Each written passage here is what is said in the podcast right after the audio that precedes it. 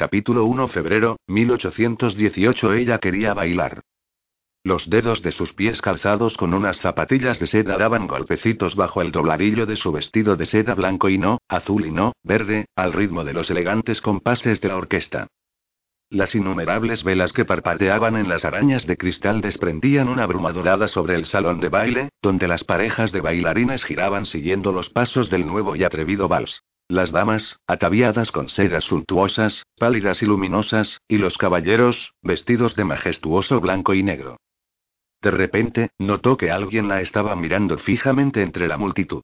Echó una ojeada por encima de su abanico pintado y vio fugazmente una figura alta e imponente antes de que los giros de los bailarines la ocultaran nuevamente. Se le aceleró el pulso. Se estremeció al percibir su presencia, al notar cómo se acercaba a pedirle que bailara con él la siguiente contradanza. Aguardó con los ojos muy abiertos y el corazón palpitante, ansiosa por ver mejor la cara de su hombre misterioso, su héroe predestinado y en aquel preciso momento, un cosquilleo instintivo de advertencia arrancó a Eden Farraday de su maravillosa ensoñación. Su mirada perdida fue ganando precisión a medida que la realidad se imponía de nuevo sobre sus reticentes sentidos, y con ella llegaron los incesantes sonidos y los penetrantes olores de otra noche negra y húmeda en la selva tropical. En lugar de las arañas de cristal, un solitario y oxidado farol brillaba en la mesa de bambú situada junto a su hamaca, cubierta por la nube de una mosquitera blanca transparente. En vez de caballeros y damas, unas polillas pálidas danzaban y revoloteaban contra el cristal del farol, y más allá del tejado cubierto con hojas de palmera de la cabaña erigida sobre pilares, latía la oscuridad rebosante de vida. Los insectos zumbaban con una cadencia ensordecedora. Los monos se disputaban las ramas de los árboles más cómodas para dormir, pero por lo menos los estridentes loros habían interrumpido sus ensordecedoras riñas. Un jaguar rugió a lo lejos para expulsar a un rival de su territorio, pues había llegado la hora de la caza para las fieras grandes y sigilosas. El feroz eco del rugido ahuyentó su resplandeciente visión de la elegancia londinense. Únicamente permaneció el objeto que la había inspirado. Un ejemplar amarillento y arrugado de una revista de moda con un año de antigüedad, la Belle Assemblée, enviado por su querida prima Amelia desde Inglaterra. Sin embargo, la sensación de peligro se mantuvo. Miró a su alrededor ansiosamente, con los instintos que había agudizado en la selva en estado de alerta. Deslizó la mano hacia la pistola que siempre llevaba en el costado. Y entonces lo oyó. Un susurro débil y sutil procedente de un lugar muy próximo encima de su cabeza. Levantó la vista y se encontró cara a cara con los ojos fríos y brillantes de una monstruosa punta de lanza. Enseñando sus colmillos relucientes, la mortífera serpiente sacó su lengua bífida en dirección a ella. Eden retrocedió lentamente, sin osar moverse demasiado rápido. La gran serpiente, que andaba en busca de una presa de sangre caliente, pareció percibir las vibraciones de su corazón palpitante. Las especies animales invadían muchas de las viviendas humanas de la zona intertropical. Los humanos dejaban migas, las migas atraían a los ratones, y los ratones atraían a la punta de lanza, una víbora de notorio mal genio famosa por atacar a la menor provocación. Su picadura era letal. Delgada y sinuosa, la serpiente se había deslizado por las vigas deterioradas del refugio. Debía de estar explorando sigilosamente en busca de algún roedor gordo que comer como plato principal, pues en ese momento estaba enrollada alrededor del poste del que colgaba la hamaca y examinaba a Eden como si estuviera preguntándose a qué sabría. Para su gran asombro, la serpiente había cortado la mosquitera con sus colmillos como puñales, que desprendían un veneno capaz de matar a un hombre corpulento en menos de media hora. Eden había sido testigo de ello, y no era una muerte agradable. Cuando la punta de lanza arqueó su cuello escamoso y adoptó una inquietante forma de S, ella vio venir el ataque durante una breve fracción de segundo. A continuación, el animal arremetió. El furioso reptil se sacudió como un látigo y mostró fugazmente sus colmillos. Ella se lanzó de espaldas sobre la hamaca, sacó la pistola y disparó. Cuando la cabeza de la serpiente cayó justo en medio de su preciada revista, dejó escapar un grito de indignación. Maldita y exclamó, pero acto seguido se detuvo y se limitó a pronunciar la expresión moviendo mudamente los labios, pues las damas refinadas de Londres no maldecían en voz alta.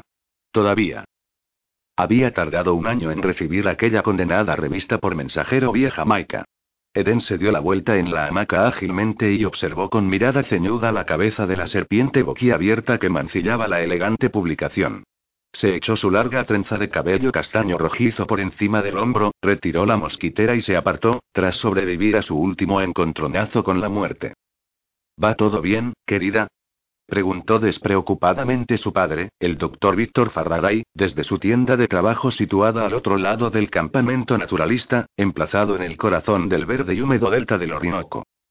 Ella lanzó una mirada distraída en dirección a él. Perfecto, padre. Contestó ella, y guardó la pistola con las manos temblorosas. Dios, estoy deseando salir de aquí.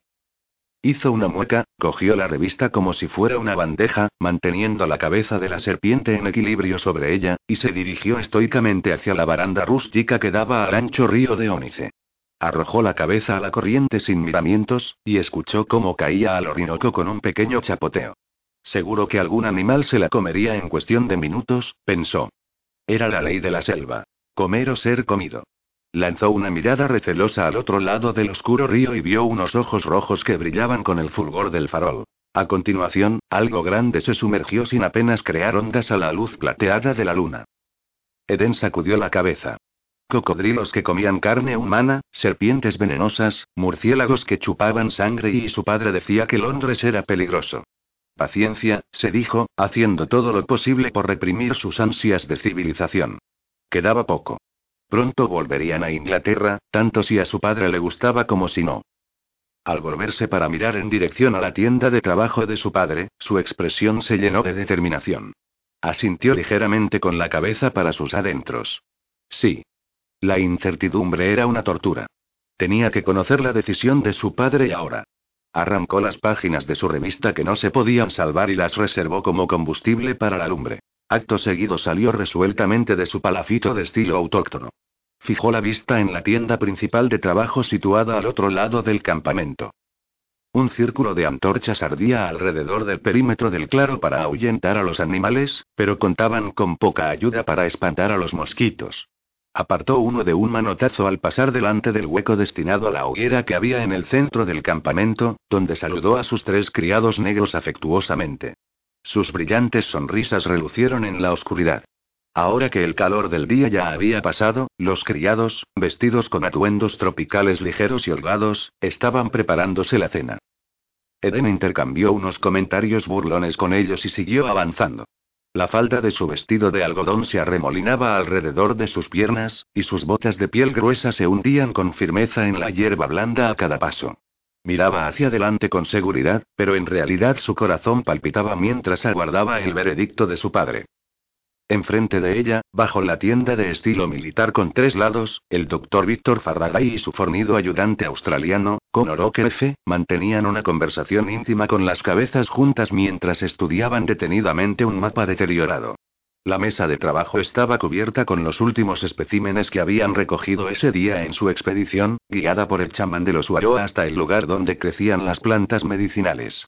Sin embargo, por el momento, sus nuevos hallazgos habían quedado olvidados. La expresión de los hombres parecía tensa y sería a la tenue luz anaranjada del farol. No era de extrañar. La preciada revista de Eden no era el único artículo que el mensajero había traído aquel día del mundo exterior, pues había logrado sortear la flota española que patrullaba la costa y pasar de contrabando su correspondencia y unas cuantas provisiones. También habían recibido una carta, igual de antigua que la publicación, del abogado que representaba al aristocrático patrocinador de su padre en Inglaterra. La misiva comunicaba la triste noticia de que, desgraciadamente, el viejo y filantrópico cuarto conde de Pembroke había pasado mejor vida hacía unos meses. El heredero de su señoría, el quinto conde, era joven y gallardo, se rumoreaba que muy apuesto y, si se podía dar crédito a lo que decían las páginas de sociedad de la Belle Assemblée, también tenía fama de jugador y de ser un poco libertino. El nuevo Lord Pembroke se estaba construyendo una magnífica casa de campo, y por lo que a él respectaba, todos los artistas y eruditos, músicos, escultores y científicos que su abuelo había patrocinado durante tanto tiempo podían pudrirse. De modo que había dado instrucciones a su abogado para que comunicara la noticia. En conclusión, el insigne doctor Faraday había perdido los fondos destinados a su investigación. Eden había estado a punto de prorrumpir en víctores al enterarse. Sin embargo, se había mordido la lengua y había reprimido su alegría, ya que su padre había palidecido ante la noticia, entregado como estaba a su trabajo igual que todo genio obsesionado. Claro que tampoco se iban a morir de hambre cuando llegaran a Inglaterra, meditó ella con el obstinado espíritu práctico que a menudo compensaba su lado ensoñador. El doctor Faraday, médico cualificado así como autor de prestigio, había recibido una oferta permanente para ocupar un puesto docente muy respetable en el Real Colegio de Medicina de Londres. Cuando la aceptara, como sin duda iba a tener que hacer, ella y su prima Amelia podrían pasear juntas por Hyde Park entre otras damas elegantes, haciendo que los jóvenes estropearan sus modernos faetones para volverse a mirarlas. Dentro de poco tiempo, quién sabía cuándo. Podría tener una vida normal. Eden juntó las manos a la espalda y carraspeó educadamente para llamar la atención del caballero. Los dos científicos estaban tan absortos en su conversación que no habían reparado en su presencia. De repente se quedaron callados e interrumpieron su discusión en voz baja. Bueno, chicos, dijo ella con una sonrisa alegre, tratando de aliviar con un toque de humor parte de la tensión que todos experimentaban con el repentino cambio de su situación. ¿Cuándo nos iremos? Por desgracia, su pregunta no hizo la menor gracia. La pareja cruzó una mirada cautelosa. Connor se levantó al estar en presencia de una dama, consciente de que a ella le gustaban mucho aquellos pequeños gestos de cortesía. Connor O'Keefe era un imponente australiano rubio y bronceado de más de un metro ochenta de estatura y el doble de anchura que los guerreros tribales del Delta. Era un hombre de pocas palabras y un especialista en zoología. Su sensibilidad respecto a los animales de la selva despertaba la simpatía de Eden, pero las miradas fijas que le dedicaba cada vez con más frecuencia la hacían sentirse incómoda. ¿Va todo bien? preguntó él, poniendo los brazos en jarras y frunciendo el ceño con gesto de preocupación. ¿Por qué has disparado? Una punta de lanza entró en la casa. Lo siento, con. Tuve que elegir entre tu sinuosa amiga o yo. Santo Dios, ¿estás bien? Exclamó su padre, mientras se quitaba las gafas rápidamente y empezaba a levantarse asustado de su taburete. Estoy bien, padre, le aseguró ella. Me preguntaba si Connor podría llevarse esa cosa repugnante. La mayor parte sigue pegada en las vigas, dijo, haciendo una mueca. El australiano asintió firmemente con la cabeza y a continuación lanzó una mirada a su padre. Vuelvo enseguida, señor. Sí estoy, déjanos un momento, muchacho. Me gustaría hablar con mi hija. Por supuesto. Connor se detuvo a dar un suave apretón en el hombro a Eren. Seguro que estás bien. murmuró, ella asintió con la cabeza, se cruzó de brazos y reprimió una sonrisa al tiempo que se esforzaba por hacer caso omiso del sutil matiz posesivo de su caricia. No se sentía con valor para mencionar la desagradable sensación que le despertaba con respecto a su padre, quien quería a Connor como al hijo que nunca había tenido. Además, no le convenía montar un número sabiendo que su supervivencia dependía de Connor. Él conseguía la comida, construía los refugios y los protegía tanto de los indígenas hostiles como de los ocasionales jaguares. Pero a veces, cuando lo miraba a los ojos, como en aquel momento, le daba la impresión de que Connor creía que ella le pertenecía. Una vez que se convenció de que Eden estaba a salvo, el australiano asintió con la cabeza y se adentró en la oscuridad para cumplir sus órdenes. Eden lo siguió con la mirada cautelosamente. Siéntate, querida, le pidió su padre, señalando la silla vacía de su ayudante. Ella reparó distraídamente en que su barba canosa necesitaba un afeitado. Tenemos mucho de qué hablar. Claro. Ella se sentó frente a él y adoptó alegremente el papel de encargada de coordinar la retirada de la selva. Al fin y al cabo, era el ama de llaves nominal de su padre, la responsable del buen funcionamiento del campamento. Calculo que con la ayuda de los criados, tardaremos más o menos una semana en recogerlo todo. Tendremos que tomar medidas especiales para asegurarnos de que tus muestras botánicas se mantengan en buen estado con el aire del mar, pero si encontramos una forma de atravesar los estrechos hasta Trinidad, no creo que tengamos que esperar mucho a que aparezca un barco inglés que nos lleve a casa y Eden la interrumpió él con delicadeza, pero empleando un tono terminante. Vamos a quedarnos. Ella se lo quedó mirando un largo rato y a continuación cerró los ojos apretándolos y se estremeció. Oh, padre, no. Vamos, Eddie, entiendo que pueda ser un duro golpe para ti, pero estamos haciendo tantos progresos y cielo, esto te gusta. Lo sé. Fíjate en las aventuras que hemos vivido.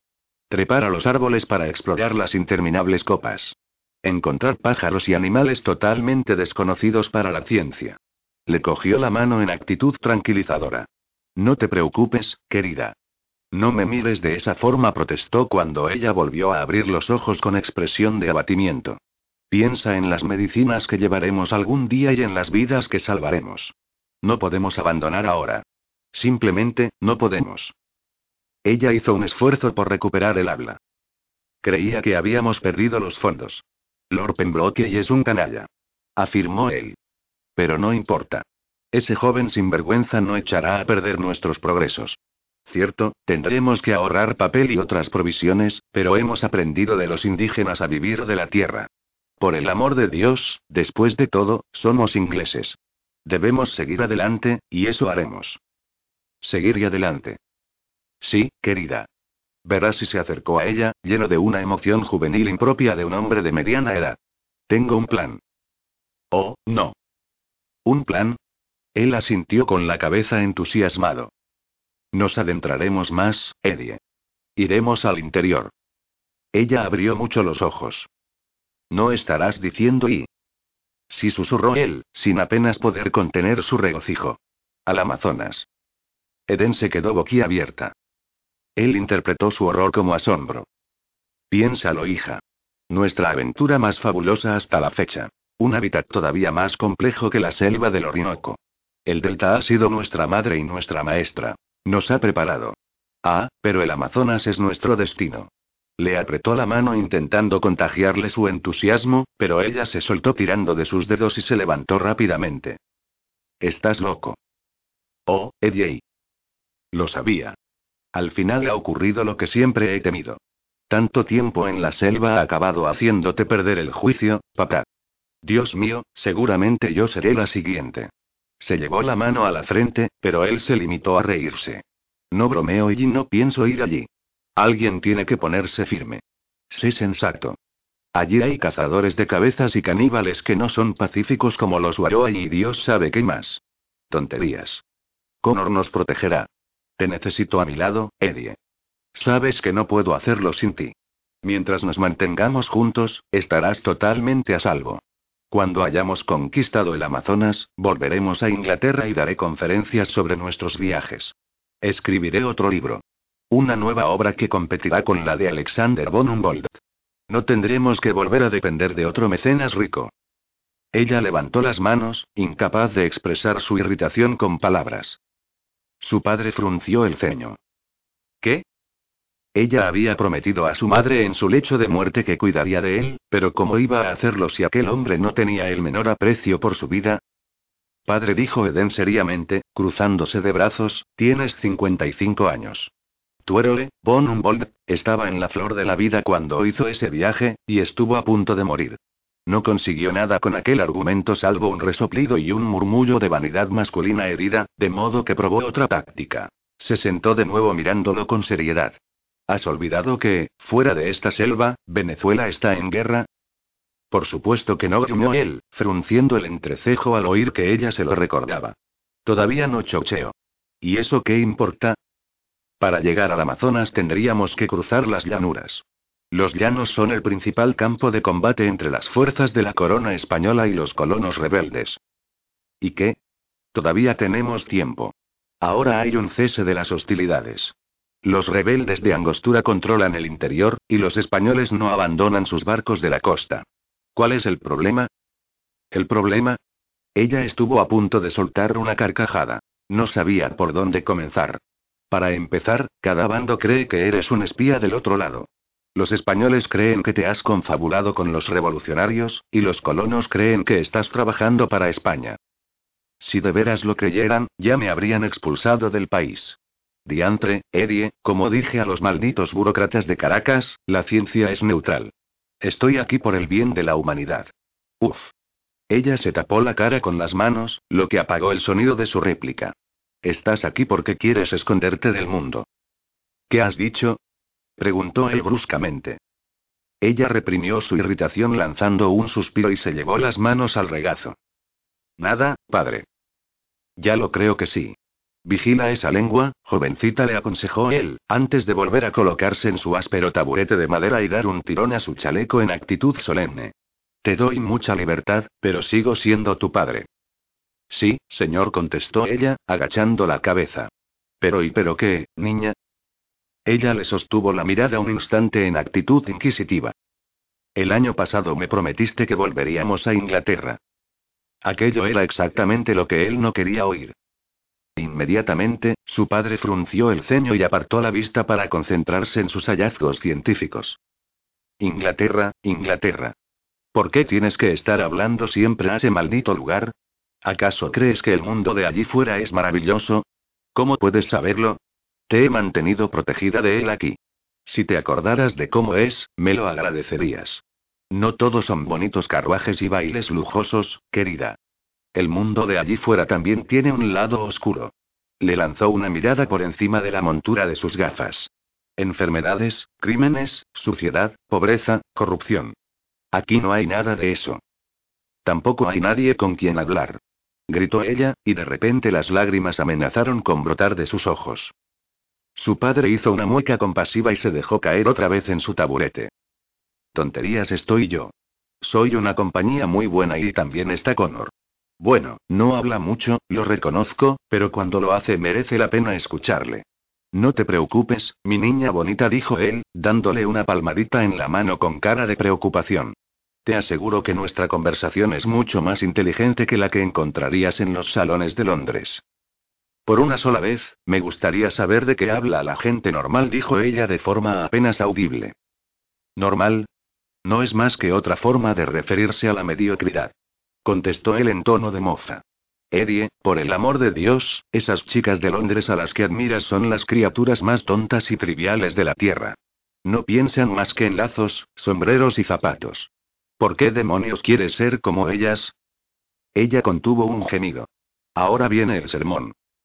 Piensa en las ventajas de las que disfrutas aquí. Te vistes como quieres, dices lo que quieres y haces lo que te place. No tienes ni idea de cómo esas chicas de la alta sociedad son perseguidas por sus acompañantes, cuyo único objetivo en la vida es controlar cada uno de sus actos. Te volverías loca si tuvieras que soportarlo un solo día. Piensa en la libertad que te he dado y la educación, por el amor de Dios. ¿Libertad? se preguntó ella. Entonces, ¿por qué me siento como una prisionera? Te he educado como a un hijo, más que como a una hija, continuó él, repitiendo su manido discurso. Ella casi se lo sabía de memoria. Por Dios, ¿crees que las elegantes damas de Londres pueden recitar todas las especies conocidas de la familia de las Arecaceae? ¿Y preparar una infusión de hierbas para curar la fiebre amarilla? ¿Y encajar un hueso roto? Yo diría que no, declaró orgullosamente. Tú, mi querida Eren, eres totalmente única. No quiero ser única, papá, dijo ella cansinamente. Solo quiero volver a formar parte del mundo. Quiero encontrar mi sitio. Ya tienes tu sitio, querida. Conmigo. Ella apartó la vista. De repente se sentía atrapada. Él la entendía perfectamente. Tan solo fingía que no la comprendía. ¿Acaso no he sido una hija obediente? ¿Acaso no he estado a tu lado a las duras y a las maduras, no te he ayudado en tu trabajo y no he hecho todo lo que me has pedido? Sí reconoció él con nerviosismo. Papá, dicen que en Inglaterra una mujer de 25 años es una solterona. Ya sé que a ti no te preocupan esas cosas, pero el mes pasado cumplí 23 años. Él empezó a burlarse, pero ella agachó la cabeza. Por favor, por una vez no te rías de mí. No solo me interesan los salones de baile y los carruajes lujosos. Reconozco que me gustan esas cosas y a qué chica no le gustan.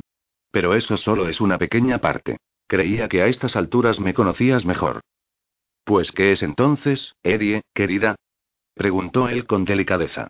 ¿Qué mosca te ha picado? Ella lo miró a los ojos, sintiéndose tremendamente indecisa y vulnerable. ¿No lo entiendes? Yo y quiero encontrar a alguien, papá. ¿A quién? gritó él con impaciencia. Todavía no lo sé. Alguien y alguien a quien querer. Él se recostó en su asiento y la miró lleno de asombro. ¿Así que todo se reduce a eso? Ella agachó la cabeza de nuevo con las mejillas encendidas. Después de haber reconocido la soledad que anidaba en su corazón, deseaba que la tierra se abriera y se la tragase. Su padre se dio una palmada en los muslos con las manos, embargado por un repentino entusiasmo. Bueno, en mi opinión, todo este tiempo has tenido la respuesta delante de las narices.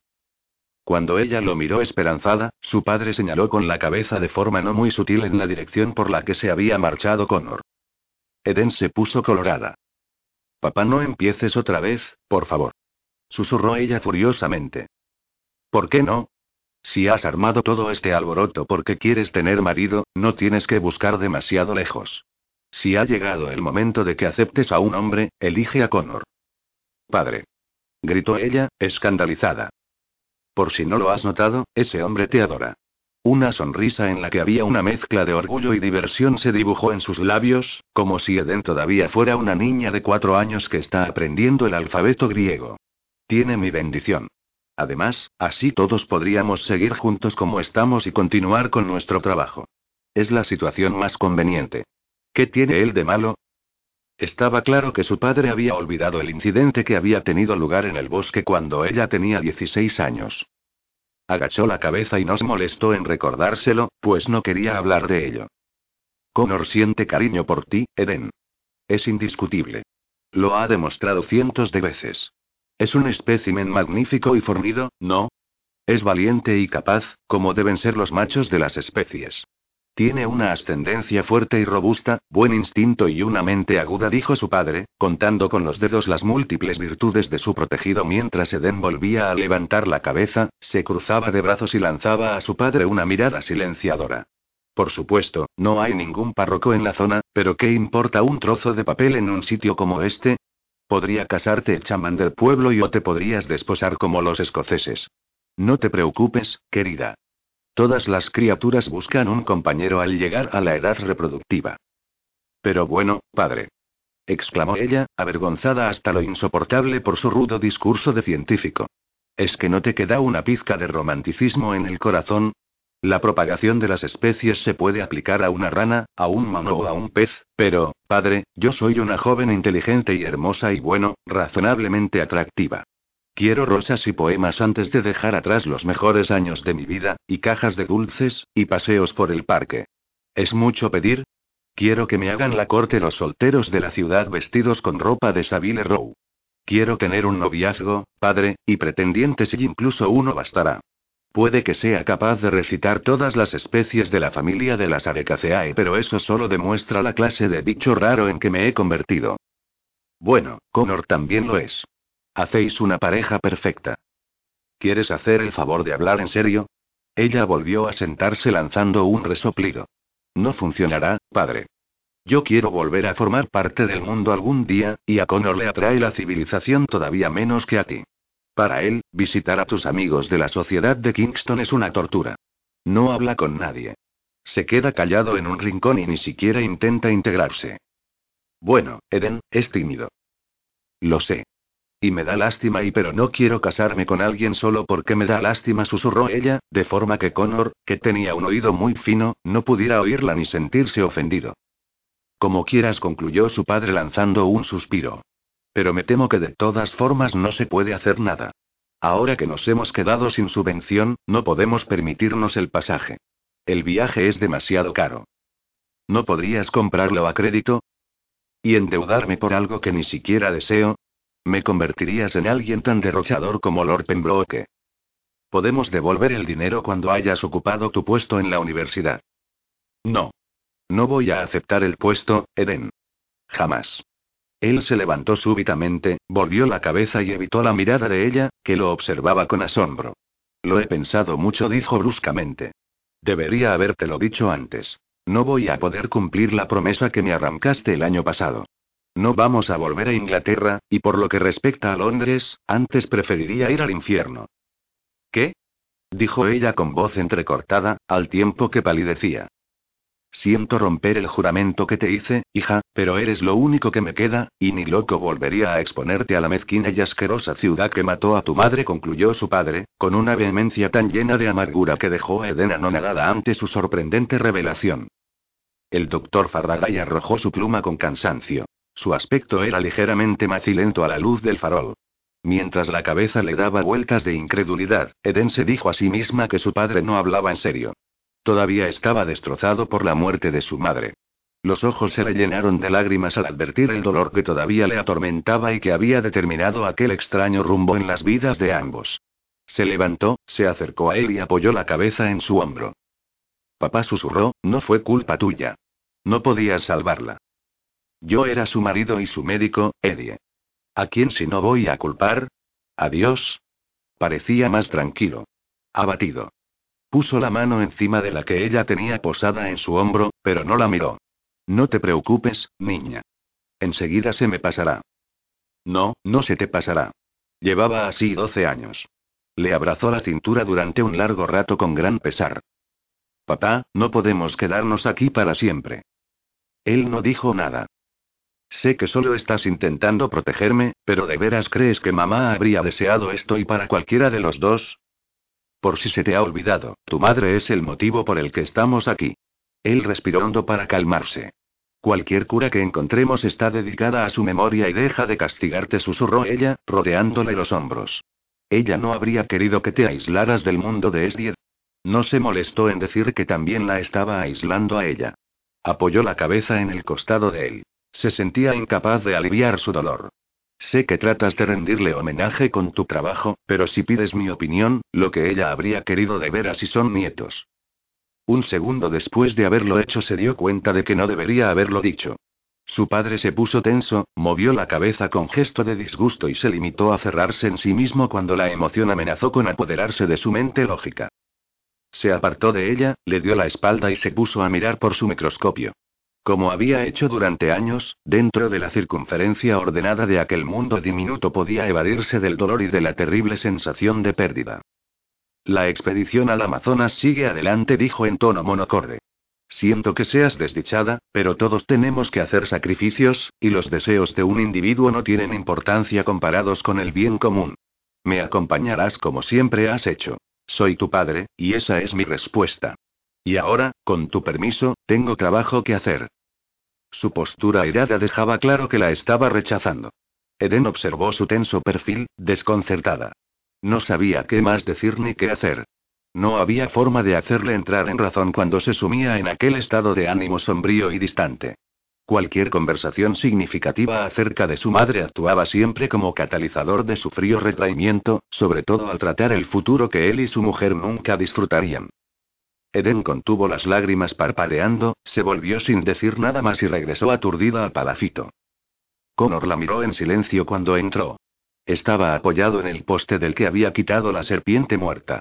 Eden lanzó una mirada en dirección a él, pero fue incapaz de detenerse en sus ojos penetrantes. Se preguntó si habría oído la humillante proposición de matrimonio hecha por su padre.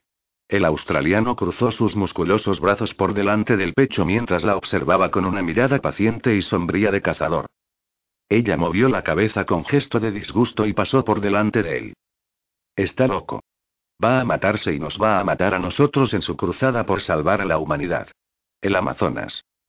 Pero, naturalmente, Connor ya estaba a tanto de los planes de su padre. Por lo que ella sabía, incluso podía haber sido idea de él.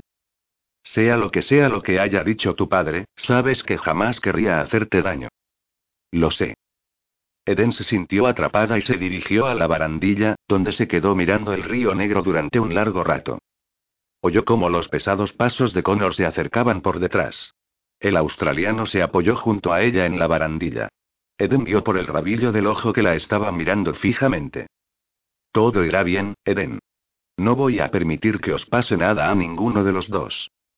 Quiero ir a casa. Esta es tu casa. No, Connor, no lo es. Este es tu sitio y no el mío. exclamó ella airadamente, al tiempo que se volvía hacia él. El rostro ancho y firme de él se ensombreció. ¿Había entendido lo que ella estaba intentando decirle? Connor bajó la vista, volvió la cabeza con indignación y se marchó rápidamente con paso airado para dejarla sola. Eden cerró los ojos un instante y soltó una comedida exhalación. Cuando volvió a abrirlos, recorrió con una mirada de desesperación el curso negro del Orinoco, que cubría numerosos kilómetros hasta desembocar en el mar. Aquel río grande y mortal. Era la única forma de entrar en aquella selva impenetrable. Y la única forma de salir. Alto, fuerte y vestido todo de negro, Lord Jack Nint encendió el puro con la antorcha que sujetaba en la mano. A continuación, se inclinó con un movimiento relajado y encendió la mecha del cañón. Uno y dos y tres y Boom murmuró, balanceando el puro en sus labios de expresión adusta mientras el estruendo del gran cañón retumbaba al otro lado del valle. La bala salió aullando por el cañón y atravesó la noche como un cometa, mientras su reflejo encendido brillaba a través de la superficie negra y cristalina del Orinoco. Descendió del cielo oscuro como un rayo y se estrelló contra la gigantesca roca que sobresalía en medio del río, la famosa piedra media, utilizada como marcador para registrar la profundidad de las crecidas de las estaciones. Un objetivo útil.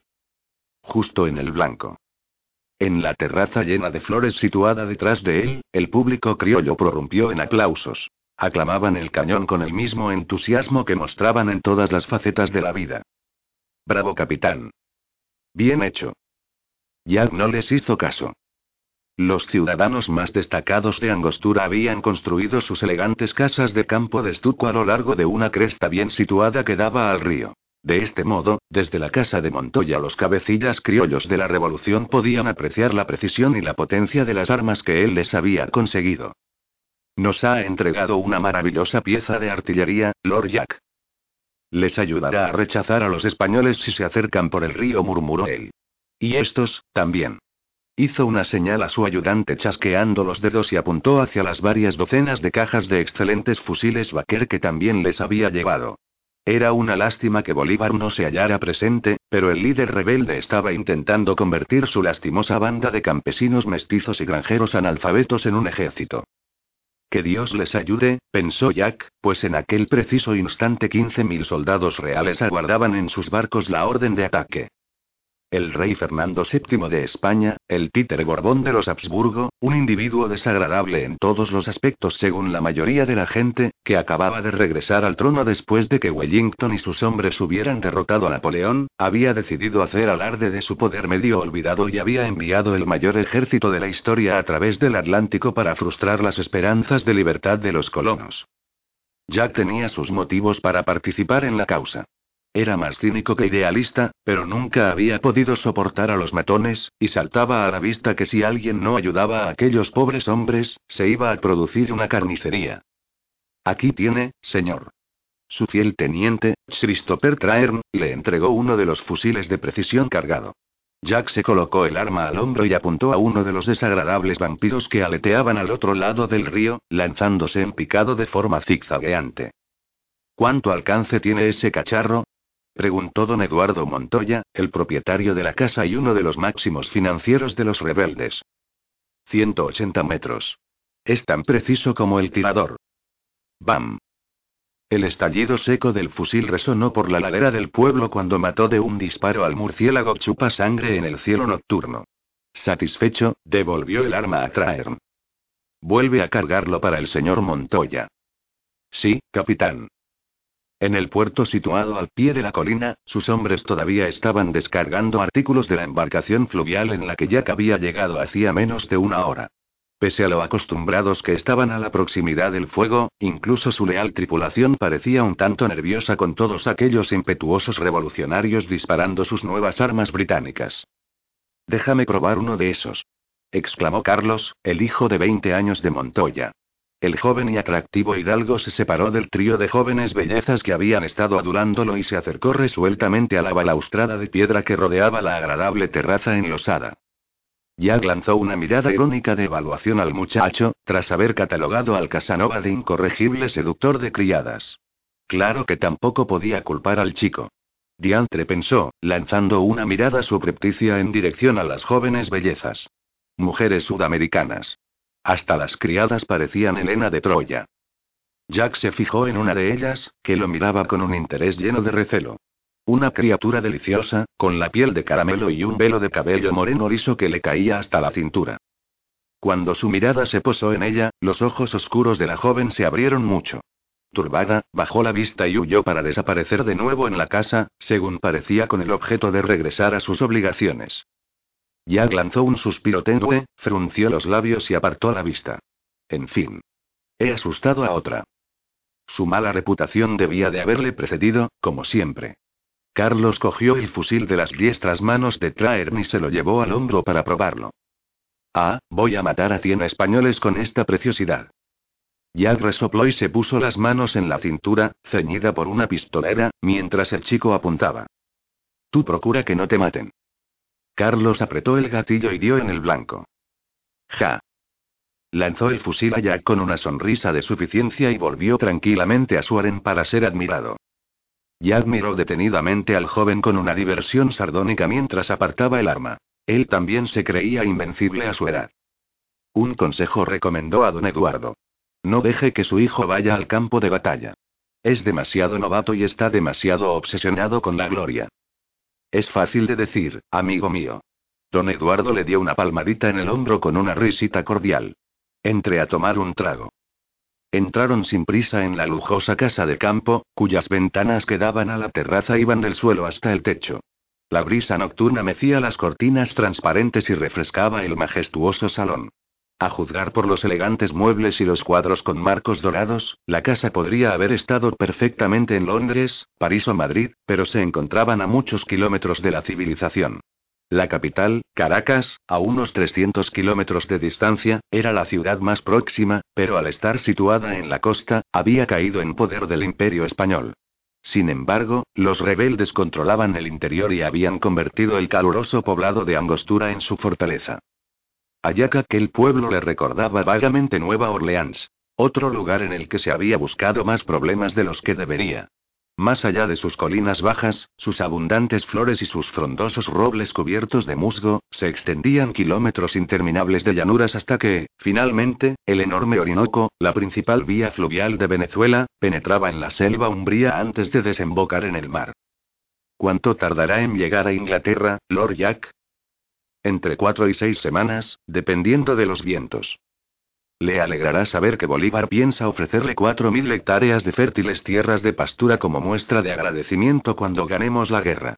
Montoya le lanzó una mirada perspicaz mientras observaba la etiqueta de una botella de Oporto a la luz parpadeante de los candelabros de peltre. Yag lo miró fijamente. No es necesario. Agradecemos mucho la ayuda que ha prometido a nuestra causa, milord. Véalo usted mismo. Cuando terminó de servir el oporto, Montoya sacó un mapa, lo desplegó sobre la mesa y se inclinó para inspeccionarlo tras señalar con la cabeza la firma de Bolívar. El Libertador ha marcado los límites de sus terrenos aquí. Deseamos que lo acepte y como un obsequio. Déjeme ver. Jack entornó los ojos.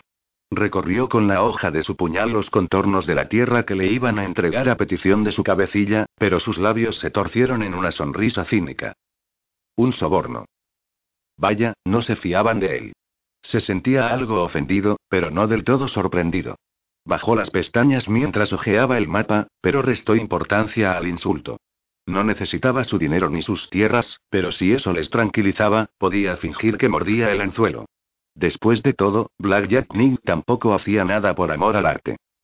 Además, si aquel temerario plan daba resultado, podía obtener enormes beneficios incorporando el continente al comercio. Durante siglos, España había ejercido un dominio absoluto sobre Sudamérica. Había controlado sus fértiles colonias con monopolios acorazados. Si Bolívar conseguía liberar a Sudamérica de sus cadenas, los riesgos que estaba corriendo ya al acudir en ayuda de los rebeldes garantizarían la presencia de empresas CNIT entre las primeras compañías extranjeras que realizarán tratos comerciales favorables con las naciones recién independizadas. Por desgracia, los colonos no tenían la menor posibilidad de ganar aquella batalla a menos que recibieran refuerzos y pronto. Los rebeldes tenían mucha plata. Lo que les faltaba eran hombres. Sin embargo, Jack, que tenía su base en la vecina Jamaica, sabía exactamente dónde encontrar aquella mercancía en abundantes cantidades. A saber, los héroes de Waterloo. Tras regresar en manada a Inglaterra después de ganar la guerra contra Napoleón, miles de soldados británicos llegaron a casa y descubrieron que no había trabajo para ellos, ni forma de dar de comer a sus familias. Por toda Inglaterra, Escocia e Irlanda, había un excedente de guerreros diestros y curtidos en la batalla, muchos de los cuales estarían dispuestos a luchar como mercenarios en Sudamérica, sobre todo teniendo en cuenta que la causa de Bolívar se podía considerar noble, si a algún hombre le importaban tales asuntos. Solo había un pequeño problema. El Parlamento acababa de promulgar un decreto que prohibía a los soldados ingleses participar en la guerra. Lógicamente, si los ingleses combatían junto a los venezolanos para despojar a España de sus colonias, provocarían un gran estupor en Madrid. Después de lograr sacar a la nación de una guerra contra Francia, que se había dilatado a lo largo de 20 años, lo que menos deseaba el Ministerio de Asuntos Exteriores eran nuevos problemas con los vecinos europeos.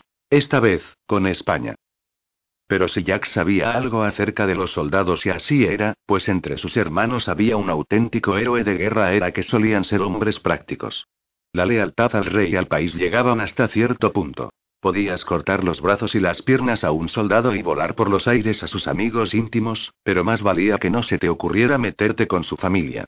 Ningún guerrero con un mínimo de dignidad que hubiera ayudado a derrotar a la grande armée iba a cruzarse de brazos y a dejar que sus hijos murieran de hambre cuando podía coger su mosquete y su espada y ganar un magnífico salario en Sudamérica.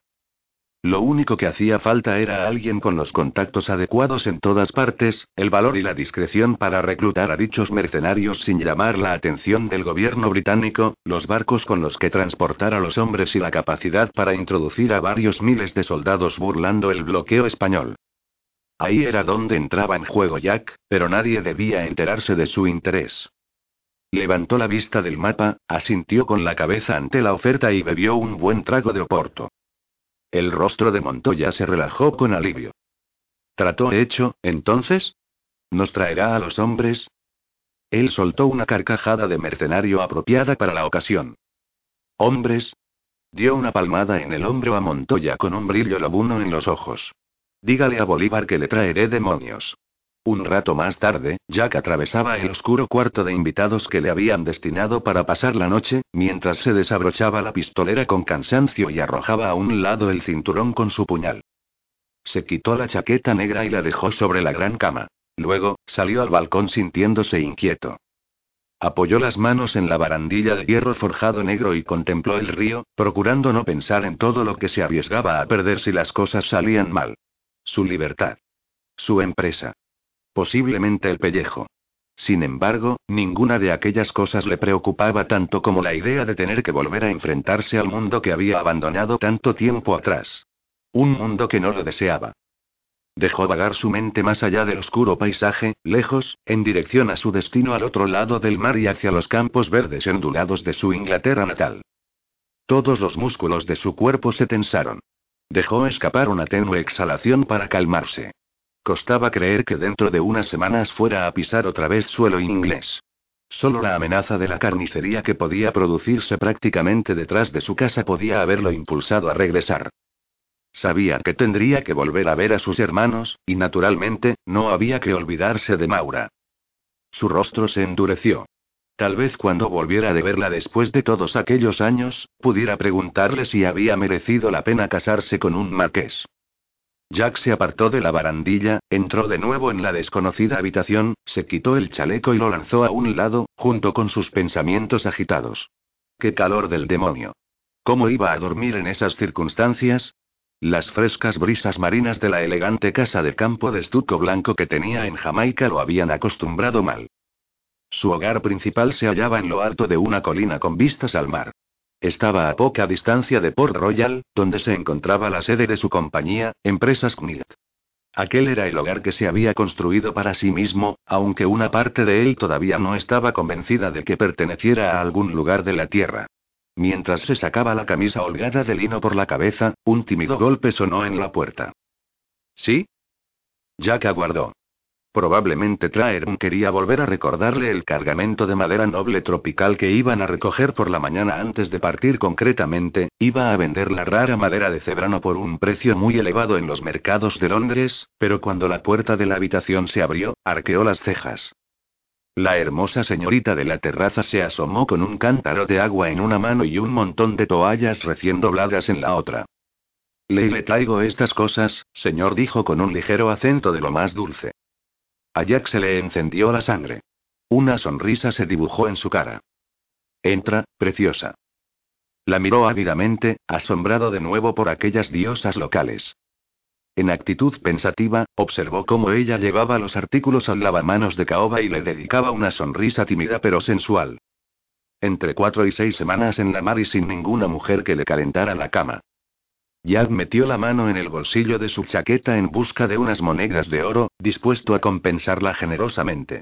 Ella debía de haber notado que estaba siendo observada, pues le lanzó una mirada por encima del hombro, bajó la vista con curiosidad a su torso desnudo y recorrió sus gruesos músculos, su contorno endurecido por el trabajo y las diversas cicatrices de su cuerpo. Él levantó la barbilla y se ofreció para el disfrute de la joven sin pronunciar una palabra. La chica tragó saliva, visiblemente interesada, pero quizá también intimidada por su tamaño y la constitución de matón que había heredado de su auténtico padre, un boxeador profesional. Ella debía de estar más acostumbrada al cuerpo enjuto y fuerte de aquel muchacho excesivamente ansioso. No muerdo, susurró él con una sonrisa intrigante. Pero tal vez a ella le gustó lo que vio, ya que cuando Jack le hizo una señal con el dedo lentamente para que se acercara, la joven se aproximó con pasos cautelosos. ¿Desea algo más, milord? preguntó con la voz un tanto entrecortada. Él asintió con la cabeza, mirándola fijamente, y le puso el dinero en la mano. La chica tembló, pero no protestó en absoluto cuando él empezó a desatarle el corpiño con delicadeza. Capítulo 2 A la mañana siguiente, su padre y Connor salieron temprano a visitar el poblado de los Huaroa situado a varios kilómetros de distancia, con la esperanza de encontrar un guía indígena dispuesto a llevarlos al Amazonas. Eden rezó para que los Waroa tuvieran más sentido común que el genio de su padre. Tal vez el chamán, que era amigo de él, incluso lograra convencerlo para que no llevara a cabo su disparatado plan, pues la mayoría de tribus de la zona temían a los Yanomami, que controlaban la selva del Amazonas tanto como los blancos. Se decía que preparaban una sopa con los enemigos a los que mataban. Cuanto más pensaba en ello, más temía que su padre estuviera realmente decidido a destruirse, tal vez sin ni siquiera ser consciente de ello. Quizá su intención era hallar la muerte, para reunirse lo antes posible con su madre. Estuvo toda la mañana preocupada por aquella morbosa posibilidad mientras cumplía con sus habituales tareas. Organizar el desayuno, dar a los criados las instrucciones diarias, revisar las provisiones, anotar las lecturas de los instrumentos en el diario, temperatura, presión barométrica y, por último, la profundidad de la corriente del río. Para realizar esa última operación, siguió la pasarela de tablones y cáñamo que unía su campamento con el pequeño muelle desvencijado que habían construido los hombres. Durante el camino, halló consuelo en la brisa matutina que susurraba grácilmente entre las hojas de las palmeras y mecía las parras y las lianas que colgaban. Inclinó la cabeza hacia atrás y observó cómo los guacamayos de color azul, dorado y rojo se lanzaban en picado desde lo alto y descendían en espiral entre el manto de hojas como fuegos artificiales vivientes. Tres niveles por encima de su cabeza, un mano araña se balanceaba de rama en rama con su cría agarrada a la espalda. Más abajo, un agutí grande y gordo escarbaba en el suelo con las largas uñas de sus patas delanteras, tratando de sacar una raíz para desayunar y husmeando en la tierra con un placer de roedor. Eden lo observó un momento con diversión y luego siguió su camino. Una gran libélula azul se cruzó con ella zumbando cuando la pasarela rodeaba las gigantescas raíces apuntaladas de una caoba autóctona. Al aproximarse a la orilla del río, se detuvo a echar un vistazo al entorno antes de pasar a su precario muelle privado. No tenía intención de convertirse en el desayuno de ninguna criatura. Al encontrar el camino despejado, avanzó hasta la zona en la que había tres piraguas atadas balanceándose en la perezosa corriente. Realizó sus notaciones mirando con los ojos entornados el marcador que Connor había clavado en el lodo del río a unos tres metros de la orilla. El poste servía de instrumento de medición. Siete metros y medio. Aquel día el río estaba bajo, incluso para la estación seca. Anotó la lectura con su lápiz en el diario. De repente, una salpicadura de agua cerca de ella la sobresalió, pero a continuación sonrió, consciente de que el visitante era uno de los misteriosos delfines rosados que habitaban en el río. Se trataba de unas criaturas mágicas, invisibles en el agua negra. Se agachó y escudriñó los turbios bajíos. Su sonrisa se amplió al vislumbrar una aleta de color rosa coral. Los indígenas llamaban a aquel animal Woto y creían que era en realidad un hechicero con forma de delfín, que moraba en un reino maravilloso que existía debajo del río. Cuando una muchacha sin marido del poblado daba a luz a un niño, los ancianos proclamaban que era obra de un Woto que se había convertido por arte de magia en un guerrero joven y atractivo y había entrado furtivamente en la aldea en busca de una mujer. Los Woto tenían mala fama por sus costumbres amorosas cuando se transformaban en hombres. Por suerte para la virtud de Eren, el delfín rosado se desvaneció con la misma rapidez con que había aparecido. Satisfecha con sus notaciones, regresó al campamento para acabar con sus tareas. Río arriba, en Angostura, Jack recibió la partida de maderas nobles tropicales que le entregó el maderero local y supervisó personalmente el laborioso proceso consistente en amarrar la barcaza cargada de árboles a la amplia embarcación fluvial de fondo plano que había alquilado. Cuando los 20 miembros de la tripulación de su barco cañonero estuvieron listos, estrechó la mano a don Eduardo en el muelle. Buen viaje, Milt. Montoya siguió la mirada de Jack hacia el balcón de la habitación de invitados, donde una chica morena, envuelta en una sábana, se despedía de él con la mano desde la barandilla de hierro forjado. Jack le lanzó un beso. Puede llevársela si quiere, dijo su anfitrión con discreta diversión. Al menos así no estaría al alcance de las garras de mi hijo. Dios mío, no. Jack le lanzó una mirada irónica. ¿Una mujer en alta mar? No me daría más que dolores de cabeza. Y tras decir aquello, subió de un salto a la robusta embarcación, un híbrido de buque de vapor y velero de aspecto extraño, pero práctico. Don Eduardo se dirigió al borde del muelle mientras los hombres de Jack soltaban las amarras. Cuando Jack dio la orden de zarpar, le dedicó un último saludo. Una vez que sus hombres separaron la embarcación del muelle empujando con pértigas y la situaron en medio de la lenta pero poderosa corriente del río, Jack dirigió la vista al frente, sin dedicar una sola mirada a la mujer a la que había seducido por completo la noche anterior. Aquel era el destino de un marinero. Naturalmente, el secreto estaba en no permanecer en ningún lugar lo suficiente para quedar atado. Y Jack prefería que las cosas fueran así. Pasó la primera hora de viaje vigilando al piloto local que había contratado para que los llevara por aquel río desconocido. Sabía lo bastante acerca del mar para comprender que un hombre prudente tratara un río grande como el Orinoco con extremo respeto. Él siempre prefería a los guías locales en sus viajes, y al ver que el capitán mestizo de tez morena pilotaba bien la nave, fue a revisar la madera. Se clavó una astilla. Finalmente, una vez que el viaje río abajo parecía proseguir sin problemas, decidió que podía relajarse un rato. Mientras Traerm permanecía apoyado cerca de él, contemplando el ancho río bañado de sol que se extendía ante ellos, Jack se puso cómodo para realizar la travesía de un día de duración con un ejemplar del primer periódico oficial de Angostura, fundado recientemente por Bolívar. Se reclinó en una silla de madera desvencijada que había en la atestada timonera, puso los pies en alto, cruzó sus pies calzados con botas y mordió un puro apagado.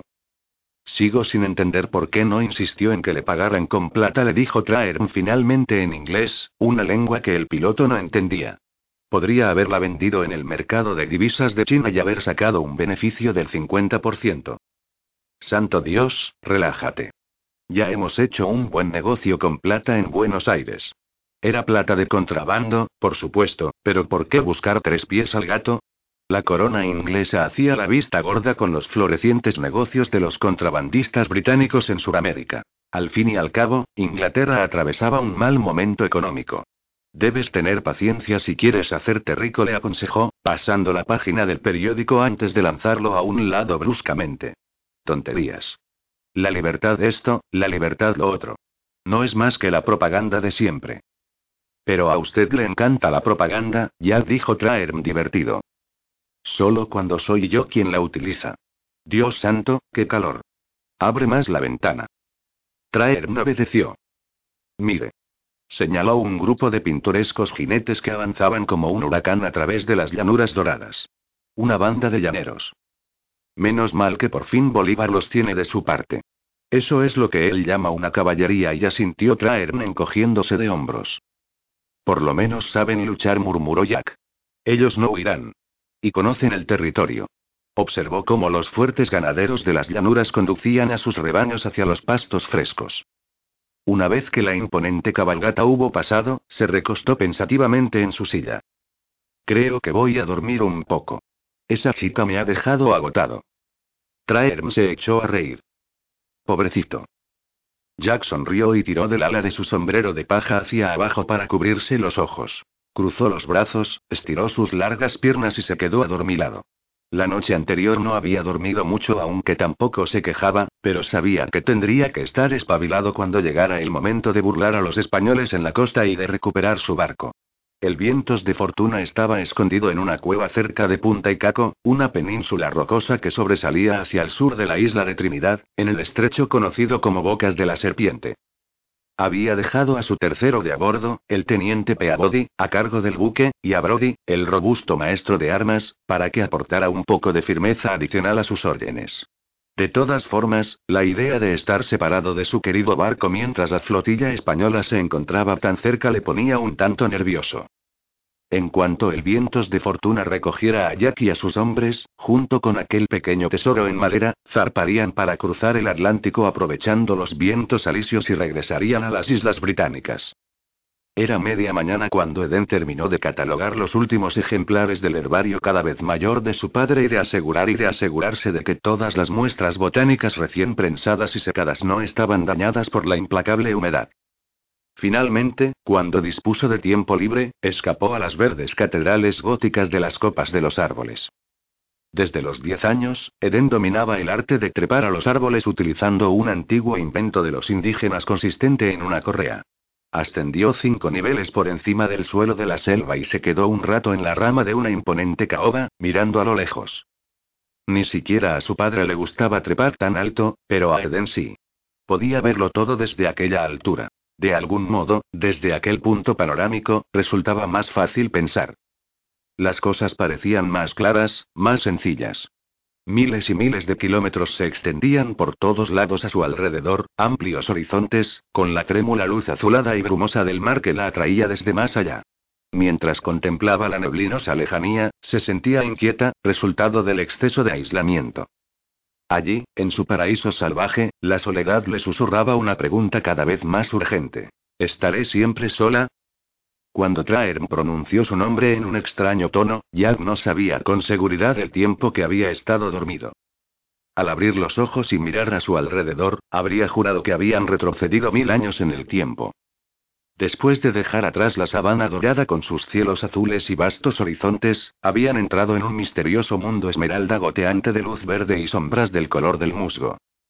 El río de anchura kilométrica se había dividido en cientos de lenguas estrechas en el delta, un complejo laberinto de canales naturales más pequeños llamados caños, que desembocaban todos en el mar. Jack vio que su piloto mestizo los estaba llevando por una de esas tranquilas arterias a través de la selva. La frondosa vegetación formaba un túnel sobre la vía fluvial y preservaba el ambiente propio de un invernadero. El aire era denso y húmedo, y no soplaba ni una pizca de brisa. El barco se deslizaba en el interior de aquella prístina selva tropical sin que el constante trino de los pájaros y los ruidos de los animales interrumpieran la profunda quietud del lugar. Jack miraba asombrado. Incluso los miembros de su escandalosa tripulación se habían quedado callados. Incontables insectos de largas patas patinaban sobre el agua, cuya superficie parecía de cristal de color aceituna. De repente, un rugido agresivo y ronco rompió el silencio desde lo alto de los árboles. Sus hombres dieron un brinco y miraron a su alrededor con inquietud a medida que el rugido se convertía en una serie de gritos entrecortados. ¿Qué demonios ha sido eso, capitán? murmuró Higgins, el vigía que estaba en la cofa del trinquete, al tiempo que se santiguaba apresuradamente. Un mono aullador murmuró Jack, recordando las descripciones que había leído. Escudriñó las ramas situadas encima de su cabeza en busca del gran mono, pero en su lugar vio el espléndido plumaje blanco de un águila arpía con el porte noble de un grifo mítico. Señaló el animal para mostrárselo a sus hombres. Fijaos en eso. Unos loros verdes, unos tucanes con el pico naranja y unos estridentes guacamayos se apartaron volando del camino del águila arpía cuando ésta abandonó la rama en la que había estado posada y se lanzó en picado por el espacio despejado del caño. El metro ochenta de envergadura de sus alas la transportó a una asombrosa velocidad. Ya admiró el río cuando el gran águila se lanzó nuevamente hacia arriba agitando relajadamente sus gigantescas alas y desapareció entre las copas de los árboles, pero entonces un movimiento fugaz en el agua oscura le llamó la atención. ¿Qué ha sido eso? murmuró Traern, escudriñando la vía fluvial al lado de Jack. ¿Un cocodrilo? Yo juraría que era y Rosa. Se miraron consternados. Entonces la criatura apareció nadando junto al barco, y todos los hombres exclamaron asombrados al ver que aquella cosa era un delfín rosado. Un guoto dijo el piloto local sabiamente, y a continuación señaló por encima del timón. Mira aquí. En la orilla derecha del río había un monstruo primitivo que podría haber descendido de los legendarios dragones que escupían fuego. Virgen Santa dijo Higgins con voz entrecortada, mirando esa enorme bestia. El cocodrilo del Orinoco era más grande que el barco. Jack se quedó mirando el imponente animal con asombro, pero Traerm le echó un vistazo y cogió el fusil que había más cerca. No. Jack lo detuvo, pero el animal también reaccionó instintivamente a la defensiva y, moviéndose a tal velocidad que provocó escalofríos a todos los hombres, se lanzó al agua silenciosamente, sin apenas emitir ningún chapoteo. Era imposible saber cómo algo tan grande podía desaparecer por completo, pero su piel curtida estaba magníficamente preparada para confundirse con el río de color aceituna apagado. Los miembros de la tripulación se miraron entre sí. Todos se estaban haciendo la misma pregunta. Traer un carraspeo. ¿Esas cosas y esto y atacan a los barcos? Preguntó al piloto en español con cierto nerviosismo. Sí, a veces. ¿A veces? Entiendo. Vaya, es muy tranquilizador, murmuró Traer Jack, quien sonrió. Debería haberme dejado dispararle. Traerm se fue resoplando a revisar el otro lado del barco. Una vez que el teniente se hubo marchado, Jack se quedó solo en la barandilla de la proa redondeada del barco, invadido por una rara sensación de asombro ante el mundo extraño y hermoso pero temible que se desplegaba a su alrededor. El vivo color de una flor de la pasión le llamó la atención en la orilla, y mientras la observaba, un destello azul apareció como por arte de magia en el borde de la flor y permaneció allí. Un delicado milagro. Durante unos breves instantes, el colibrí extrajo el dulce néctar de la flor. Cuando un trueno rugió a lo lejos desapareció. Una ligera brisa sopló entre las hojas gruesas y gomosas de una palmera como la sutil sensación de anhelo que experimentaba en lo más profundo de su ser. Un anhelo de algo que no podía comprar todo su oro y que no podía dominar todo su poder y algo en lo que había dejado de creer. Entonces el viento trajo consigo una lluvia suave y plateada. Jack inclinó la cabeza hacia atrás y recibió su caricia. Eden siempre tenía las mejores ideas en lo alto de las copas de los árboles, y aquel día no fue una excepción. Mientras contemplaba la selva, se le había ocurrido un plan desesperado para salvar a su padre de sí mismo. La solución era sencilla. Puede que no tuvieran dinero para que los tres regresaran a Inglaterra, pero podía ir ella sola y llevar una muestra de los descubrimientos más importantes de su padre. En Londres podría reunirse con el nuevo Lord Pembroke, el hijo del antiguo patrocinador de su padre, y ofrecerle personalmente las maravillosas curas que éste había hallado. Si lograba convencer al conde libertino de la importancia del trabajo de su padre para el bien de la humanidad, tal vez su señoría estimara conveniente restablecer su subvención.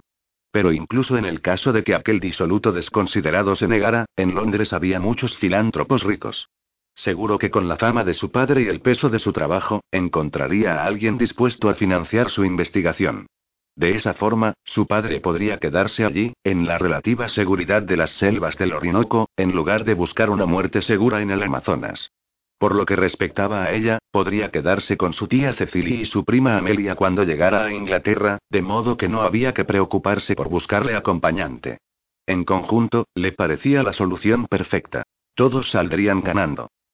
Naturalmente, conociendo a su padre, seguro que criticaría su plan. Aún así, la sola posibilidad de llevarlo a cabo le levantaba el ánimo. Por el momento, no había nada que hacer salvo esperar a que él volviera para preguntarle su opinión sobre el plan. Satisfecha con su ocurrencia, bajó a una rama inferior y se puso a trabajar en las orquídeas. Tras arremangarse un poco el vestido de algodón que le llegaba hasta la espinilla, se colocó a horcajadas sobre una gruesa rama musgosa que formaba un arco sobre el río. Empezó a balancear distraídamente sus pies, calzados con botas, a medida que se concentraba en sus estudios científicos. Pese a lo ansiosa que estaba por volver a la civilización, era lo bastante sincera para reconocer que su vida en el Delta no se podía calificar de desagradable. Aquellos días estaban llenos de satisfacciones. A pesar de todo, la paz que siempre sentía en lo alto de las copas de los árboles no tardó en apoderarse de ella. Al cabo de una hora, no solo había realizado un descubrimiento que iba a dejar atónito a su padre, sino que también había hecho un amigo bajo la forma de un pequeño mono capuchino que se había interesado por ella. La observaba sin perder detalle, acurrucado en la curva de la rama justo encima de ella. El capuchino debía su nombre a la similitud del color de su pelaje con los hábitos marrones de la orden de monjes que habían ido al Nuevo Mundo en calidad de misioneros con los conquistadores. El diablillo tenía la cara blanca, unos grandes ojos redondos, el cuerpo marrón con un gorrito negro y las mangas negras. Fíjate en esto, murmuró Eden dirigiéndose a él. ¿No es y extraordinario? Se puso sus gruesos guantes de piel de jardinería, agarró el pequeño cuchillo con más fuerza y cortó con cuidado la alfombra de musgo que le había servido de lecho en la ancha rama del árbol, mientras examinaba los zarcillos que se nutrían del aire y la ayudaban a sujetarse. Entretanto, las semillas de las hojas superiores descendían dando vueltas por delante de ella y caían hacia el suelo como confeti natural. Prosiguió con su examen del pequeño mundo que vivía en la rama y reparó en los arañazos que habían dejado en la corteza los pájaros en busca de insectos. A continuación, descubrió una cría de rana arbórea con los ojos saltones flotando en el cáliz lleno de agua de lluvia de una bromelia. Aunque era diminuta, no se atrevió a tocarla, pues la mayoría de ranas de la selva eran extremadamente venenosas. Las secreciones de su piel proporcionaban a los indígenas un ingrediente clave del letal curaré con el que impregnaban las puntas de los dardos de sus cerbatanas. Volvió a centrar su atención en las últimas especies de orquídea que había hallado. Un espléndido macizo de flores moradas y blancas que crecían con gran facilidad en la rama cada vez más delgada, casi encima del centro del río. Tras avanzar muy lentamente y balancearse con intensa concentración, logró tomar algunas muestras para examinarlas más detenidamente y disfrutó de su magnífica fragancia. Aspiró el delicioso aroma a vainilla de la flor, acentuado de forma exuberante por el nutritivo chaparrón diario que regaba la selva en aquel momento. La lluvia la había estado empapando durante un rato, pero Eden disfrutaba de la sensación. Después de haber cogido las orquídeas, anotó dónde las había encontrado, haciendo todo lo posible por proteger el papel de la lluvia. De repente, su amigo el mono volvió la cabeza y se quedó inmóvil mientras miraba río arriba por un instante. De pronto, el capuchino soltó un chillido de advertencia y huyó trepando por las frondosas torres. Eden se quedó paralizada, mientras escudriñaba las ramas a su alrededor y rezaba para no encontrarse con un jaguar que se hubiera despertado temprano. Con el corazón palpitante y llena de miedo, permaneció atenta por si oía algún ruido por encima del repiqueteo suave y constante de la lluvia en las hojas. Observó las copas de alrededor, totalmente consciente de que el pelaje con manchas del animal resultaba casi imposible de distinguir hasta que era demasiado tarde. Estaba intentando decidir si era mejor ser devorada en la rama, o tirarse al río, cuando de repente oyó unas voces. Voces de hombre y muchas. Y hablaban en inglés. Al volverse para observar en la dirección que había mirado el capuchino, contempló una imagen de lo más asombrosa. Gente. Un barco fluvial bajo y ancho que tiraba de una barcaza cargada de madera aparecía lentamente por el recodo del río. ¿Qué están haciendo aquí? se preguntó, mientras miraba llena de emoción. Olvídate de eso. Aquella podía ser la oportunidad por la que había estado rezando. A medida que el barco se aproximaba arrastrado por la corriente, observó a unos hombres de aspecto rudo situados en la barandilla y repantigados bajo el toldo de lona de la cubierta. Lo cierto era que no parecían un grupo muy prometedor, pues se asemejaban a muchos piratas. Muchos de los hombres no llevaban camisa debido al calor y su piel, morena y nervuda, estaba llena de tatuajes. Sin embargo, su esperanza aumentó al fijarse en un hombre rubio que se dirigía resueltamente a la proa. A diferencia de los demás, estaba totalmente vestido, aunque tal vez algo debilitado por el calor húmedo de la selva. Parecía reacio a dejarse desanimar por el clima. Con su corbata de caballero en perfecto estado, las mangas de su camisa confeccionadas con pulcritud y decoro, y sus altas botas negras, parecía un joven oficial orgulloso y muy correcto. Su corazón se aceleró. Santo cielo, era la criatura más apuesta que había visto en mucho tiempo y hasta que siguió los movimientos del extraño y su mirada se posó en el espléndido hombre moreno con el que el joven se juntó en la barandilla. Una sensación de indescriptible asombro o fascinación se apoderó de ella al mirar al regio líder del grupo. Había estudiado a los animales lo suficiente para distinguir de inmediato al macho dominante, y no cabía la menor duda de que se trataba de él. Tenía aspecto de rondar los 40 y, santo Dios, era muy grande. Incluso le sacaba un par de centímetros a Connor, y superaba en varios kilos de puro músculo a su padre. Sorprendentemente, el extraño parecía encontrarse como en casa en aquel entorno selvático. Llevaba un pañuelo rojo atado alrededor del cuello al estilo español. Lucía una camisa blanca holgada y al parecer se había desprendido de la chaqueta y el chaleco debido al calor.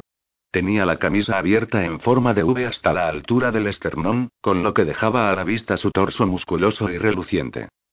El fino lino blanco se había vuelto transparente con la lluvia, y tenía la camisa pegada a sus enormes hombros. Además, llevaba unos pantalones de color pardo metidos por dentro de sus lustrosas botas negras. De repente, Eden se dio cuenta de algo. Yo sé quién es ese hombre.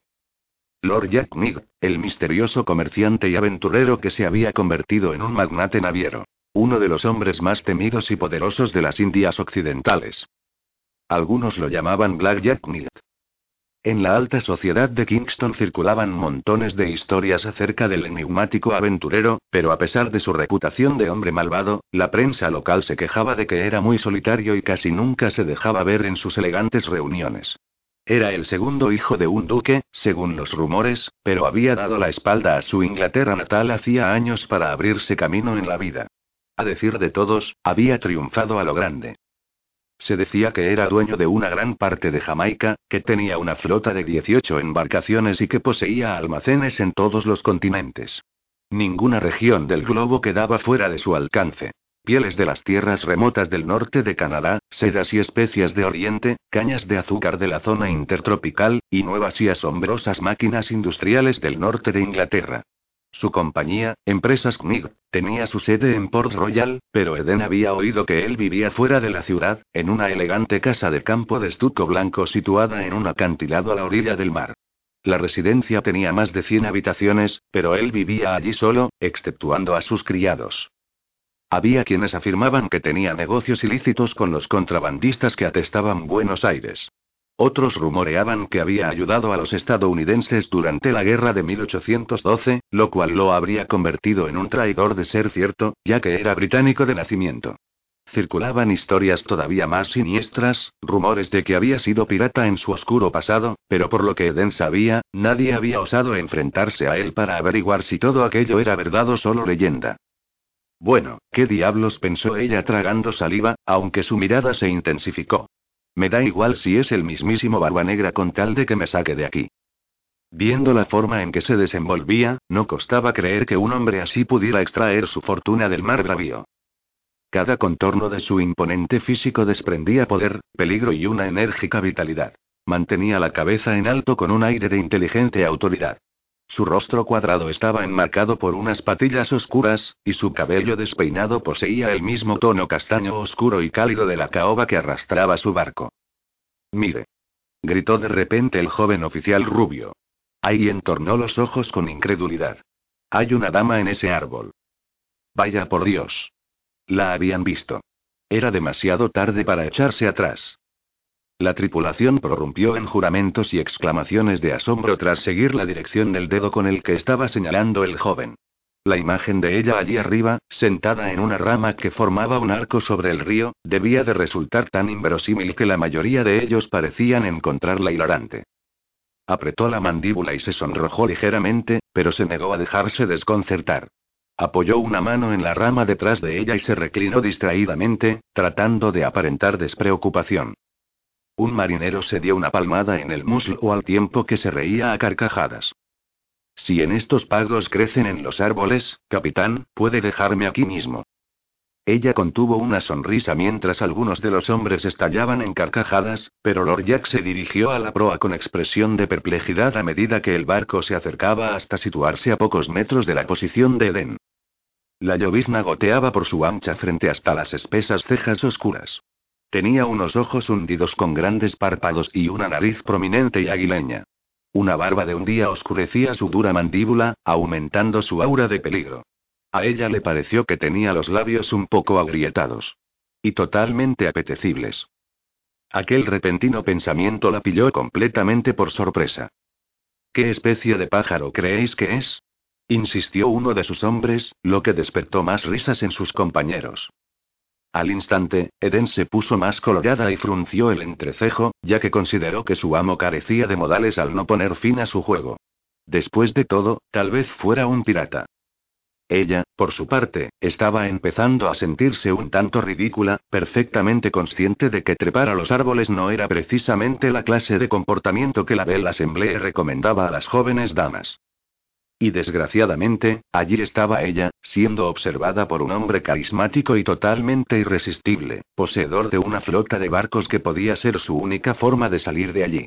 Un hombre cuya mirada directa y segura hacía que se le acelerara el corazón, aunque aquello, en una pequeña parte, se podía deber al miedo. Sin embargo, mientras le sostenía la mirada, incapaz de apartar la vista, se asombró de sus fascinantes ojos. En contraste con su tez bronceada, tenían el color turquesa de las aguas del mar Caribe.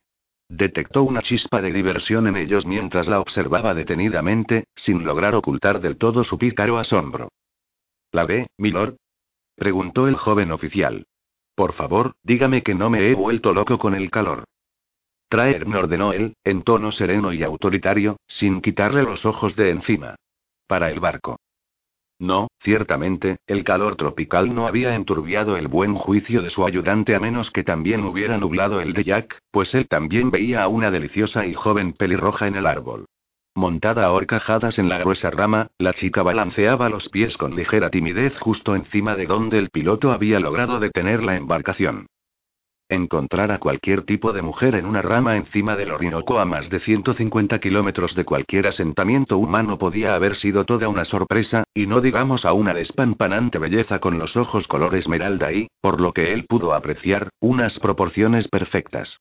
Su larga melena caía suelta. Mojada por la lluvia, se la apartó de la cara hacia atrás mientras él la observaba, siguiendo con la mirada los mechones de color castaño rojizo que se enroscaban alrededor de sus delicados hombros. Llevaba un ligero vestido de paseo verde con unas polainas con volantes que asomaban por debajo antes de desaparecer dentro de unas gruesas botas marrones. Jack no podía quitarle los ojos de encima. Su rostro, un óvalo redondeado de forma delicada y ligeramente salpicado de pecas, brillaba con la lluvia. Tenía unos pómulos altos con una teza terciopelada y una nariz recta y perfecta.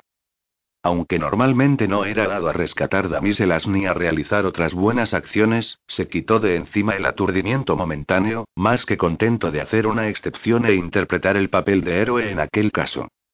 Buenos días, señorita, dijo a modo de saludo, dispuesto a ofrecerle ayuda. Veo que está en un pequeño apuro ahí arriba. Ah, ¿sí? contestó ella con recelo, ladeando la cabeza. ¿Cómo es eso?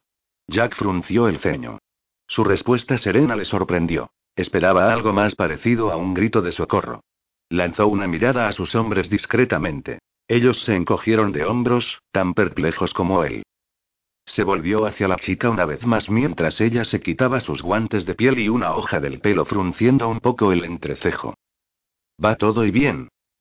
Eso creo, dijo ella con cautela, mirándolo como si fuera un bicho raro. ¿A usted le va todo bien?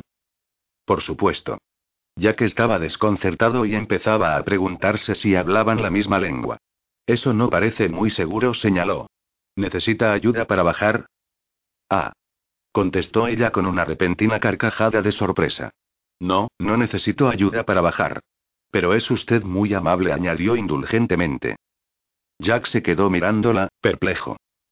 ¿Qué demonios está haciendo en ese árbol? Estudiando las epíficas.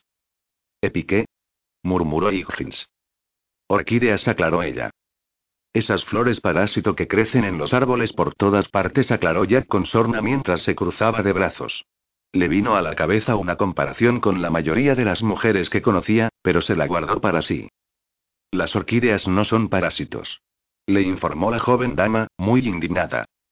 Jack arqueó una ceja. Un, la muchacha no solo no había huido de él asustada, sino que ahora se atrevía a contradecirlo en su propia cara. Evidentemente, no tenía ni idea de quién era él. Todo lo contrario, continuó ella. Y si quiere, se lo puedo demostrar, pues acabo de hacer un descubrimiento de lo más asombroso. ¿De veras? respondió él, convencido de que su descubrimiento no podía ser más asombroso que el que había hecho él al encontrarla. Ella asintió con la cabeza enérgicamente. Acabo de descubrir que la simbiosis entre las epífitas y estas copas gigantescas es todavía más profunda de lo que habíamos creído en un principio. Nada más decirlo pareció molestarse consigo misma, como si después de haberlo hecho se hubiera dado cuenta de lo aburrida que podía considerarse una conversación científica en determinados círculos. En su fuero interno, Jack se estaba divirtiendo, y la animó ligeramente. No me diga. ¿Se lo explico? propuso ella, y se le iluminó la cara. Me parece que esa chica no sale mucho, murmuró Traern. Por supuesto, dijo Jack a modo de invitación, ocultando su diversión. Hizo callar a sus hombres, que se estaban riendo entre dientes, con una orden brusca. Visiblemente satisfecha con el interés de él, la excéntrica criatura empezó a entusiasmarse con el tema de conversación. Oh, es apasionante. Verá, estas orquídeas han florecido en esta rama del árbol durante muchas generaciones. Han vivido, han muerto y luego se han descompuesto aquí mismo, en esta gruesa rama, hasta que al final, a lo largo de varios años, han creado su propia capa de tierra y de mantillo. Naturalmente, no necesitan tierra para crecer. Lejos de ser parásitos, tienen unas raíces especiales que les permiten absorber el agua del aire, como esta lluvia. Alargó su mano ahuecada para coger unas gotas de lluvia mientras alzaba la vista hacia la copa del árbol. Cuando ella inclinó la cabeza hacia atrás, la mirada de él se posó en la pañoleta blanca mojada que la joven tenía remetida en el escote de su vestido, una prenda pegada a la recatada hendidura de su pecho. ¿Es eso y cierto? murmuró él débilmente, invadido por un repentino arrebato de deseo. Totalmente. Tenga. Cuando ella se inclinó para lanzarle una flor morada, allá que estuvo a punto de darle un ataque, convencido de que iba a caer del árbol directamente en la boca de un cocodrilo. Pero a ella no le preocupaba su propia seguridad. Hoy he descubierto que estas pequeñas orquídeas recompensan al árbol que las cobija de una forma absolutamente maravillosa. ¿Cómo? preguntó él, atraído a su pesar por el pequeño misterio de la joven, y tal vez un tanto cautivado. Lo alimentan. Mire. Ella levantó un corte transversal de lo que a él le pareció un simple pedazo sucio de hierba. Cuando corté la capa de tierra de las orquídeas para estudiarla más detenidamente, descubrí que el árbol había empezado a expulsar de la rama estas pequeñas formas que parecen raíces para poder recibir los nutrientes del mantillo que las generaciones de orquídeas descompuestas han creado aquí. ¿No se da cuenta de lo que significa? Jack se disponía a contestar, pero cambió de parecer. Se limitó a negar con la cabeza. Ella posó la mano en la enorme rama en la que estaba sentada y levantó la vista melancólicamente hacia la copa. Se entregan la una a la otra sin perjudicarse mutuamente. Esta gran caoba ofrece cobijo y un firme sostén a esta pequeña y delicada flor, mientras que la orquídea, a su vez, crea los nutrientes para ayudar a alimentar al árbol y mantenerlo fuerte. Viven juntas en perfecta armonía. ¿No es y precioso? Jack la miraba mudo de admiración masculina. Él no era un gran entusiasta de la botánica, y aunque milagroso, el acuerdo entre la flor y el árbol no le parecía la mitad de extraño y hermoso que aquella delicada y excéntrica sabionda. Entonces supo quién era. Su amistad con Víctor Farragai y su hermana pequeña, Cecily, se remontaba a hacía 20 años, en Inglaterra, aunque tanto él como Víctor eran ahora expatriados.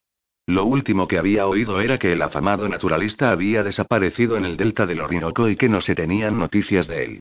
Usted es la hija del doctor Faraday, le comunicó. Ella se enderezó orgullosamente y asintió con la cabeza. Y usted es Lord Jack y aunque Jack solo es un diminutivo de John. Eso tengo entendido. Si él se había sorprendido antes, ahora se quedó totalmente desconcertado. ¿Me conoce? Ella se rió. Lo vi una vez en un baile de Kingston. ¿De veras? Dijo él de nuevo, esta vez de forma todavía más débil. El mundo parecía en estado de confusión. Sí, declaró ella con gran seguridad.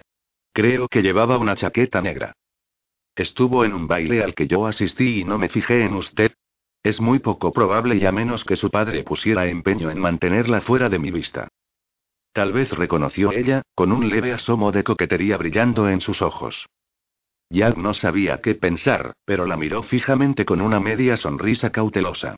O bien ella no se había dado cuenta de que era la viva encarnación del diablo, aislada en aquel lugar salvaje, o estaba demasiado necesitada de compañía humana para preocuparse. Al tratarse de alguien con poco contacto con el género humano en general, Jack se sorprendió sintiéndose extrañamente conmovido por su tímida pero entusiasta sonrisa. Se la imaginó como una hermosa princesa medio salvaje de aquel misterioso reino esmeralda y un maravilloso animal silvestre que jamás había visto al hombre y no sabía lo bastante de él para estar asustado. Totalmente inocente. Pero al reparar en la pistola y el machete que la joven llevaba sujetos a su esbelta cintura, dedujo con un creciente respeto que la dama sabía cómo cuidar de sí misma. Sin duda Víctor había adiestrado bien a su hija en técnicas de supervivencia. Desde luego, a Jack le bastó con una mirada a sus ojos verdes, con su franca expresión de determinación, para comprender que también había heredado la inteligencia de su padre. Las epífitas, claro. Se aclaró la garganta. ¿Está su padre en casa, señorita Faraday? No, ha ido a visitar a los indígenas y ya, pero no se vaya. Volverá pronto. ¿Quiere esperarlo? Venga a ver nuestro campamento. Prepararé té. ¿Té? Vaya y es muy amable por su parte, señorita Faraday, pero, esto, estamos a más de 30 grados. No, solo estamos a 30. Venga a tomar un poco de piña, entonces. Por favor, le rogó de forma encantadora. Nunca tenemos visitas ni noticias del mundo exterior. Venga de visita un rato y solo para hacernos compañía. Papá volverá pronto, se lo prometo. Jack y Traerm se cruzaron una mirada recelosa. La sociabilidad nunca había sido el fuerte de Jack, pero su caballeroso ayudante se encogió de hombros y le hizo una discreta señal con la cabeza para expresarle su simpatía por la joven belleza, quien estaba visiblemente necesitada de compañía. ¿Eso es un sí? apuntó ella, con desbordante optimismo. Traer dio un cogazo a Jack disimuladamente. Está bien, gruñó él, dirigiéndose al teniente entre dientes, resignado a hacer la visita, pues a decir verdad no tenía valor para decir que no a la chica. Además, sabía mejor que nadie que la guerra se intensificaría durante los siguientes meses. El doctor Faraday merecía ser advertido en privado de que se marchara de Venezuela mientras pudiera. Ya calzó la barbilla y sus ojos coincidieron con la mirada anhelante de la joven. Nos encantaría hacerles una visita, señorita Faraday, pero solo un rato. Vamos muy justos de tiempo sobre el horario previsto y hurra. Gritó ella, y al ponerse en pie alegremente sobre la rama con un equilibrio felino, provocó un grito ahogado de miedo a Jack. Lleve el barco a la vuelta del recodo. Hay un muelle allí, pero tenga cuidado, por favor. Es un poco inseguro, y no le conviene caerse al agua. ¿Hay cocodrilos? aventuró Traern. Pirañas, dijo ella con dulzura. ¿Necesita ayuda para bajar de ahí? preguntó Jack, convencido de que se le iba a parar el corazón con las acrobacias de la joven, pero ella se limitó a reír. En absoluto dijo con una risita, mientras agarraba una gruesa parra que colgaba. Los veré abajo. Y entonces, aferrándose con las dos manos a la liana como si fuera una cuerda y enroscándola alrededor de su pierna esbelta y torneada como la de una trapecista de los jardines de Vauxhall, Eden Faraday se lanzó por la rama a toda velocidad y se columpió hasta la frondosa oscuridad de la selva, haciendo ondear su cabello pelirrojo.